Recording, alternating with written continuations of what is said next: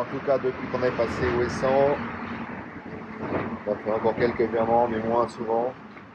Et euh, là, j'ai l'impression, les dernières 15-20 euh, heures, là, j'ai plutôt me suis reposé réalimenté. C'était une journée de repos pour affronter euh, ce qui va se passer dans quelques heures, là. Passage du front, changement de voile certainement.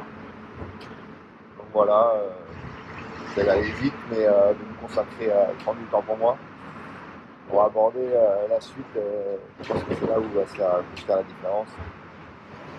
Donc voilà, profite un peu, il y a moins de vent que prévu, moins de mer, donc ça c'est plutôt agréable.